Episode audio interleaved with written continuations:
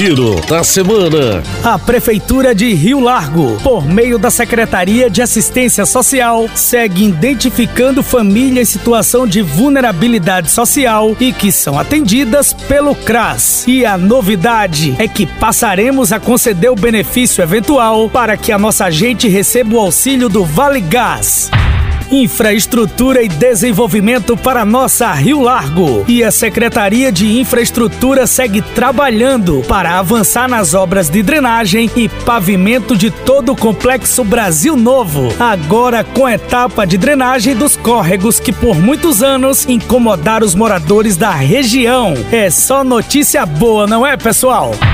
E para fechar esse episódio com chave de ouro, temos um convite especial para vocês. Nesta segunda-feira, dia 31, a nossa Rio Largo ganha novas praças, um mini pronto-socorro e a iluminação em LED em todo o conjunto Jarbas Oiticica, além da assinatura da ordem de serviço do novo campus IFAO, que se instalará em nosso município. Você não pode perder. A programação completa está no Instagram da Prefeitura, arroba Prefeitura Rio Largo.